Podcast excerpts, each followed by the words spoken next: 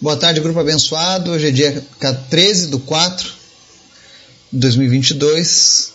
Estamos aqui no nosso 24 mês, 13 dia, ininterruptos.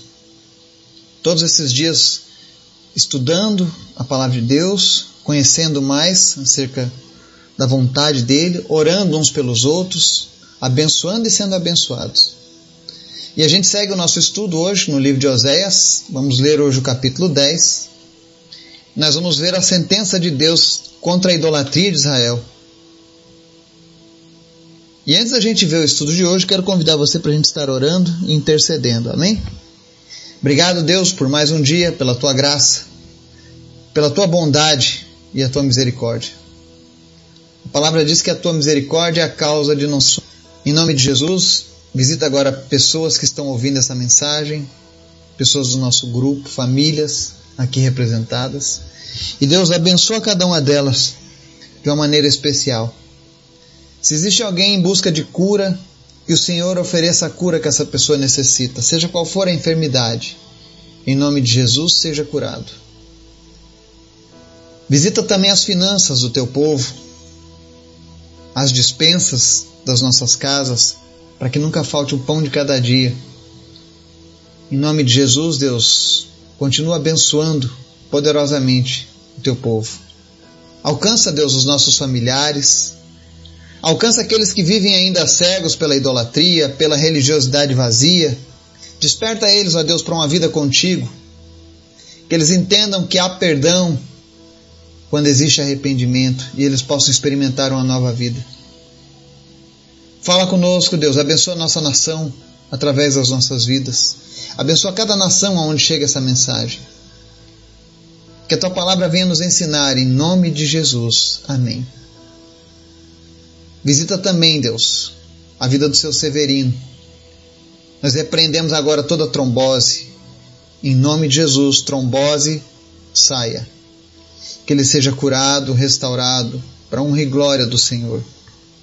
Visita todos os demais enfermos da nossa lista, Pai. E faz o teu milagre mais uma vez. Obrigado pelas tuas respostas, Senhor. Obrigado por tantas maravilhas que o Senhor tem feito no nosso meio. Abençoa também, Deus, nosso projeto nas escolas para que comece o quanto antes. Envia, Deus, apoiadores para essa obra. Pessoas que sejam segundo o teu coração, Deus. E que nós possamos alcançar a juventude da nossa nação. Obrigado por tudo, Deus. Nós te agradecemos, Pai. Agora fala conosco, Senhor, através da tua palavra. Amém. Estudo de hoje, Oséias 10, diz o seguinte: Israel era como videira viçosa, cobria-se de frutos. Quanto mais produzia, mais altares construía. Quanto mais sua terra prosperava, mais enfeitava suas colunas sagradas. O coração deles é enganoso e agora devem carregar sua culpa. O Senhor demolirá os seus altares e destruirá suas colunas sagradas. Então eles dirão: Não temos nenhum rei, porque não reverenciamos o Senhor. Mas mesmo que tivéssemos um rei, o que ele poderia fazer por nós? Eles fazem muitas promessas, fazem juramentos e acordos falsos, por isso brotam as demandas como ervas venenosas num campo arado. O povo que mora em Samaria teme pelo ídolo em forma de bezerro, de Beteaven. Seu povo pranteará por ele, como também os seus sacerdotes idólatras, que se regozijavam por seu esplendor, porque foi tirado deles e levado para o exílio. Sim, até ele será levado para a Síria, como tributo para o grande rei. Efraim sofrerá humilhação e Israel será envergonhado por causa do seu ídolo de madeira. Samaria e seu rei serão arrastados como um graveto nas águas. Os altares da impiedade, que foram os pecados de Israel, serão destruídos. Espinhos e erva daninha crescerão e cobrirão seus altares. Então eles dirão aos montes: Cubram-nos e as colinas caiam sobre nós. Desde os dias de Gibeá você pecou, ó Israel, e permaneceu assim. Acaso a guerra não os alcançou em Gibeá por causa dos malfeitores? Quando eu quiser, eu os castigarei. Nações serão reunidas contra eles para prendê-los por causa do seu duplo pecado. Efraim era bezerra treinada, gostava muito de trilhar. Por isso colocarei o jugo sobre o seu belo pescoço. Conduzirei Efraim, Judá terá que arar e Jacó fará sulcos no solo. Semeiem a retidão para si, colham o fruto da lealdade e façam sulcos no seu solo, não arado. pois é hora de buscar o Senhor, até que ele venha e faça chover justiça sobre vocês. Mas vocês plantaram a impiedade, colheram o mal e comeram o fruto do engano, visto que vocês têm confiado na sua própria força e nos seus muitos guerreiros. O fragor da batalha se levantará contra vocês, de maneira que todas as suas fortalezas serão devastadas como Salmã devastou Bet Arbel no dia da batalha, quando mães foram pisadas e estraçalhadas junto com seus filhos. Assim acontecerá com você, ó Betel, porque a sua impiedade é grande. Quando amanhecer aquele dia, o rei de Israel será completamente destruído. Amém? Que nós vemos a palavra do Senhor através do profeta Oséias, mais uma vez, contra Israel, contra o seu povo, e ele começa com algo interessante. Todas as vezes que Israel prosperava, financeiramente eu estou falando, ela voltava-se ainda mais para os, os ídolos, para os deuses. Porque aqui diz: quanto mais produzia, mais altares construía. Quanto mais a terra prosperava, mais enfeitava suas colunas. Ou seja, eles atribuíam a Baal e a outras divindades as suas colheitas, as riquezas que eles recebiam, ao invés de reconhecerem a Deus. E quanto mais eles cresciam, melhores e mais bem feitos ficavam esses altares aos ídolos. Construíam monumentos imponentes para esses ídolos. Geralmente, quando as pessoas estão cegas pela idolatria, é isso que acontece. Eles concedem cada vez mais honrarias aos ídolos, às imagens de escultura. E Deus diz: o coração deles é enganoso e agora devem carregar sua culpa. O Senhor demolirá os seus altares e destruirá suas colunas sagradas. Deus está dando um ultimato à idolatria de Israel, dizendo: olha, agora eles vão ter que carregar sua culpa. Isso é um alerta para Israel naquele momento e também para nós hoje. Para que nós não venhamos a nos descuidar e irmos após os ídolos, as imagens de escultura. Quem faz isso possui um coração enganoso e vai ter que lidar com a culpa. A única forma de você não lidar com a culpa da idolatria na sua vida é você se arrepender e abandonar. Caso contrário, Deus não poderá fazer nada. Ainda que nós estejamos diante dele e falemos, não, Senhor, mas eu fui honesto, trabalhador, aquilo ali foi só um deslize, não interessa. Foi desobediência ao Senhor e terá um preço a ser pago.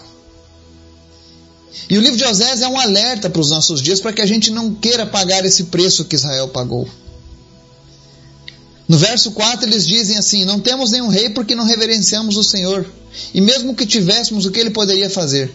Eles estavam tão errados nos seus pecados, eles escolheram os governantes que favoreciam o pecado para eles. E por conta disso, o, o reino de Israel ia cada vez pior. Porque quando eu escolho um governante que está a favor do pecado, que está satisfazendo em primeiro lugar a vontade da carne do seu povo, o fato é que essa nação cairá, assim como caiu Israel.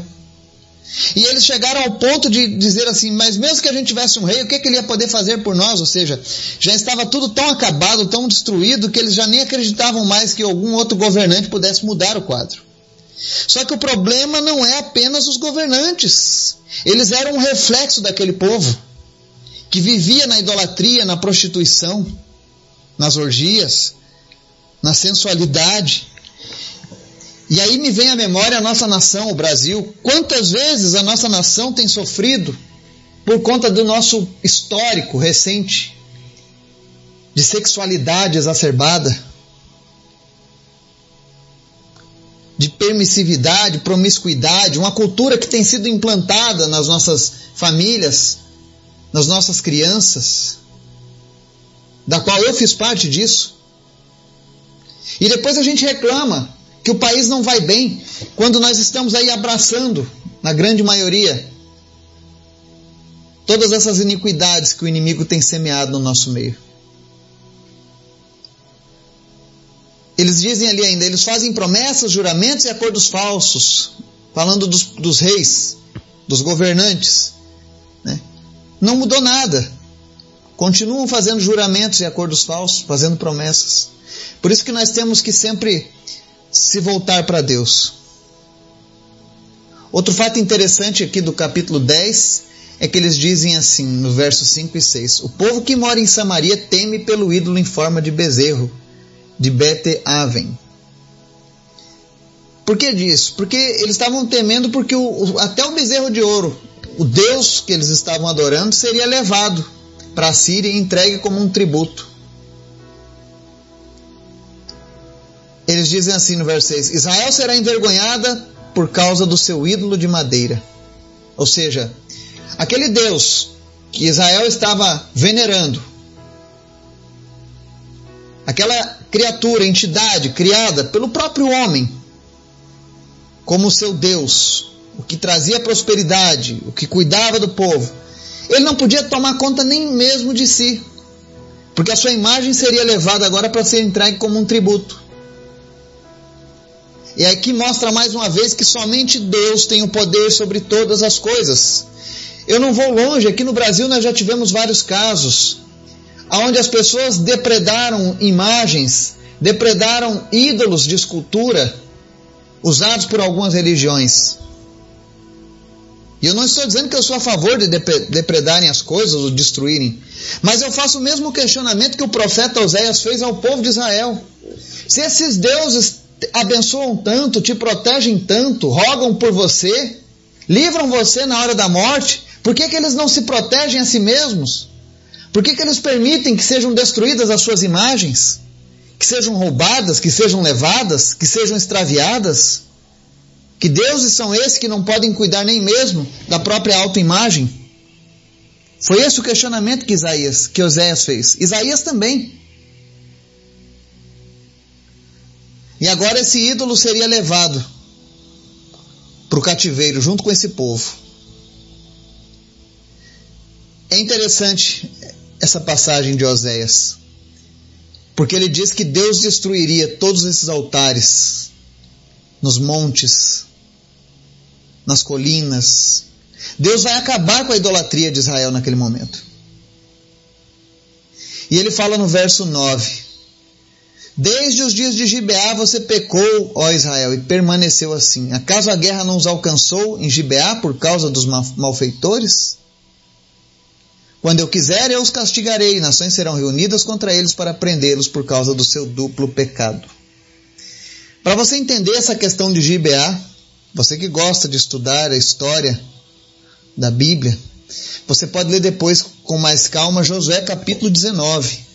Josué não, desculpa, Juízes, capítulo 19. Que ele vai falar sobre uma passagem de Gibeá onde um levita e a sua concubina param na cidade de Gibeá enquanto voltavam para sua terra, a montanha de Efraim. E lá a Bíblia relata que alguns vadios de Belém, alguns belemitas, resolvem então querer estuprar aquele levita, porque ele era um estrangeiro, um forasteiro naquela, naquela cidade. E a atitude covarde também do levita, mas era uma atitude da época, pegou a sua concubina no lugar dele, junto com a virgem do, do homem que o hospedava. É que os homens repetem a mesma coisa que foi feita lá em Sodoma, quando os anjos estavam hospedados na casa de Ló. Eles pediam para que liberassem o visitante, para que eles pudessem ter relações sexuais com ele. Talvez era, fosse a pior imagem do homossexualismo. E ela estava agora impregnada no povo judeu, em especial ao povo de Benjamim. E a Bíblia chama eles de vadios mesmo.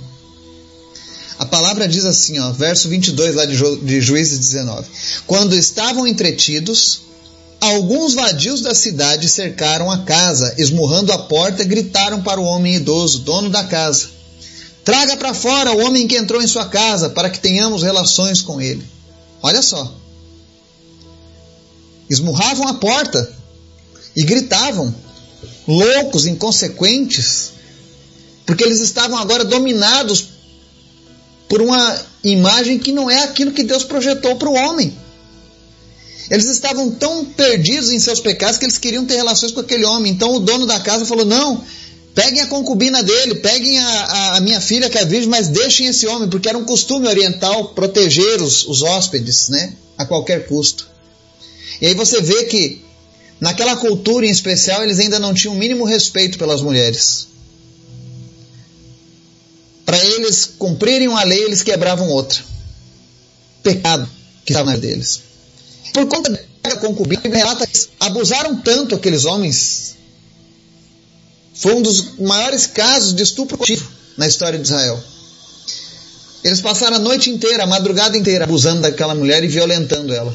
Ao ponto de no final do, do, do, da noite, ao amanhecer, ela morreu. Ela não aguentou, ela morreu, faleceu. E a resposta das outras tribos foi uma guerra contra a tribo de Benjamim por ter permitido essa atrocidade. E você vai ver lá em Juízes 20 uma guerra. Onze tribos contra a tribo de Benjamim.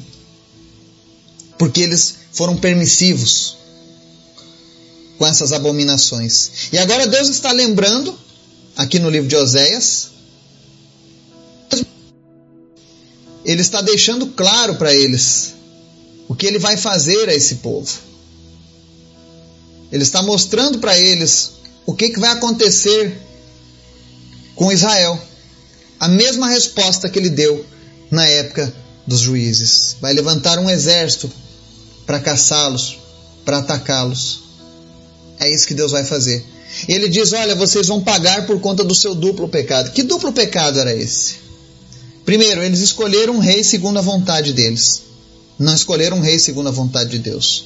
Segundo, decidiram seguir os seus próprios ídolos, fazerem seus próprios deuses, seguirem seus próprios corações. E agora eles pagariam por isso. No verso 11 ele dizia: Efraim era bezerra treinada, gostava muito de trilhar. Por isso colocarei o jugo sobre o seu belo pescoço. O boi que trilhava era o boi que comia melhor. Era a posição mais nobre. Israel era assim, era cuidada por Deus. E agora Deus iria colocar ela para uma vida de jugo.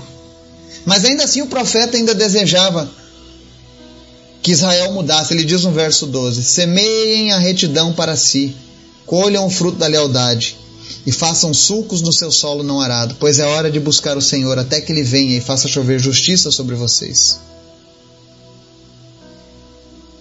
Essa resposta que Oséias pediu ao povo de Israel também serve para mim e para você. Nós precisamos semear a retidão é um fato. Tudo aquilo que nós semearmos, nós iremos colher.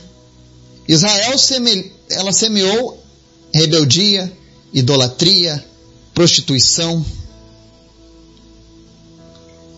E agora ela estava colhendo o preço por tudo aquilo que foi semeado.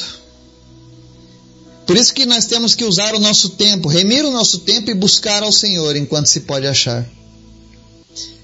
A única coisa que eu acredito que poderá mudar a nossa nação não são os governantes, mas as atitudes do ela estava seguindo o mesmo caminho de destruição de outras grandes nações que surgiram antes e depois dela. Não podemos confiar na nossa própria força, nem no nosso coração, mas precisamos aprender a confiar em Deus. Deus acabou ali em Samaria com o reinado de Israel. Aquele rei escolhido pelo povo. Isso acabou ali. Quando eles foram para o cativeiro, nunca mais eles voltaram a ter um rei.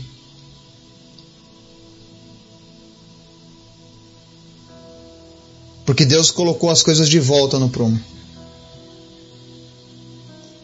Samaria, nós vemos em Jesus o povo com uma grande mágoa contra os samaritanos. E aí você vê, Samaria era a base de onde se conduziam todos esses pecados e problemas da nação de Israel. Então não existe maldição sem causa. Mas existe uma coisa na Bíblia. Quando a mulher samaritana aparece diante de Jesus e Jesus troca algumas palavras com ela, ela se arrepende e entrega a vida para Jesus. E todos os seus pecados foram perdoados. Esse é o poder que há em Jesus. Ainda que nós sejamos sujos e decaídos como Israel, se nós nos arrependermos verdadeiramente, Jesus irá nos perdoar e transformar as nossas vidas. Que Deus nos abençoe, segundo a Sua palavra, em nome de Jesus. Amém.